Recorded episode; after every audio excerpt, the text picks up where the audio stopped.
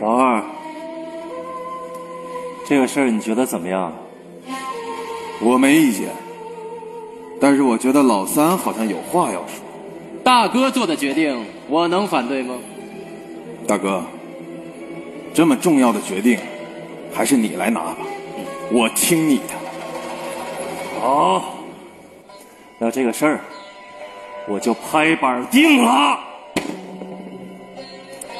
西红柿蛋花汤，再拍个黄瓜，再给我炖条鱼。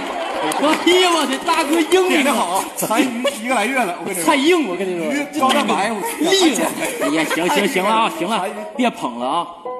三个大老爷们儿点个菜点半个小时，我这就一张桌，我还翻不翻台了？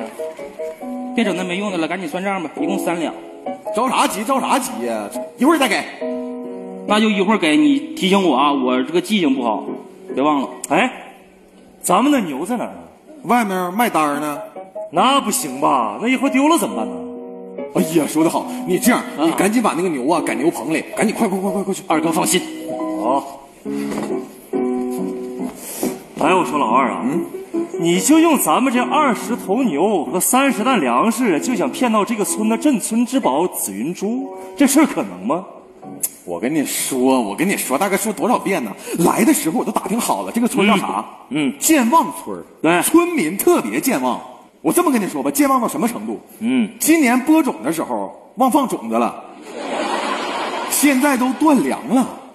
咱们呢，把那个牛借给他们去耕地，然后咱们有三十担粮食吗？拿出来十担给他们，解决他们温饱问题，取得信任，就可以见到紫云珠。凭咱俩这大脑袋瓜子，肯定拿到手啊！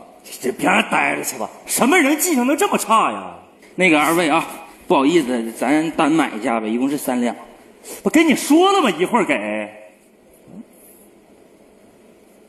不是买完单了吗？